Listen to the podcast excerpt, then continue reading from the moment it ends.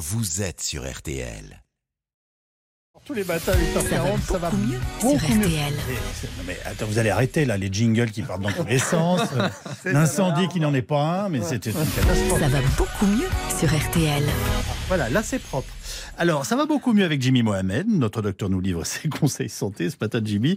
De bonnes nouvelles dans la lutte contre les cancers. Ah oui, avec une piste digne d'un scénario de science-fiction. Écoutez bien, une chercheuse a découvert une nanoparticule dérivée d'un virus de plante pour diriger notre système immunitaire contre les cellules cancéreuses. Expliquez-nous, docteur. Alors l'idée elle est très simple, c'est de donner un coup de boost à notre système immunitaire qui en temps normal est capable de reconnaître et détruire des cellules cancéreuses. Le problème, c'est que les cancers, ils ont cette capacité à brouiller le système immunitaire qui est moins efficace et c'est là que le cancer se développe. Alors justement, que vient faire ce virus dérivé de plantes? Alors c'est un tout petit virus qui habituellement infecte les vignes, mais il a une particularité, c'est qu'il peut activer le système immunitaire contre une tumeur.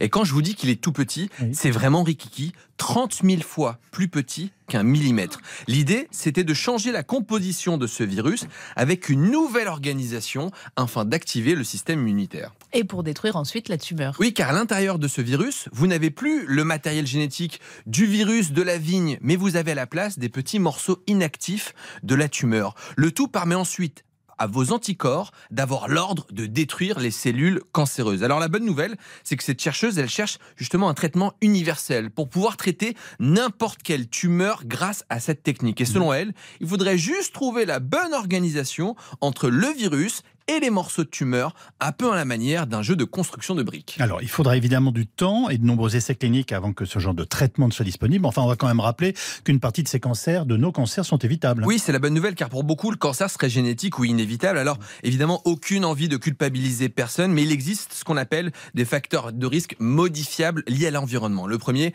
c'est évidemment d'arrêter de fumer ou de ne pas fumer tout court. Le second, c'est l'alcool. Le troisième, c'est le fait d'avoir une alimentation euh, riche en fruits et légumes. Le quatrième, c'est de pratiquer de l'activité physique et de bouger à tout âge. Bref, c'est des tout petits gestes du quotidien qui permettraient d'éviter jusqu'à 40% des cancers. Donc, finalement, le meilleur des traitements serait peut-être celui qui nous évitera le cancer. De la prévention et surtout euh, plus de dépistage. Oui, en- en- plus un cancer est détecté précocement, plus on a de chances de le guérir. En ce moment, c'est Octobre Rose, mois de sensibilisation au cancer du sein, qu'on dépiste grâce à la mammographie à partir de 50 ans.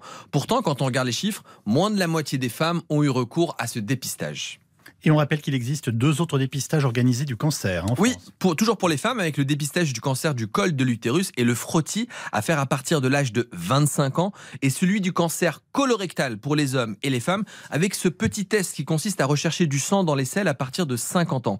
On rappelle que ces dépistages sont gratuits, fiables, performants et importants de réaliser avant que tout symptôme n'apparaisse, car le pronostic et la guérison n'en seront que meilleurs. Et la chercheuse dont vous nous avez parlé s'appelle Armelle Guingamp. Elle travaille à l'Institut de biologie moléculaire et cellulaire de Strasbourg et a été distinguée par la Fondation Arc du prix Kerner, c'est ça, pour ses travaux de recherche.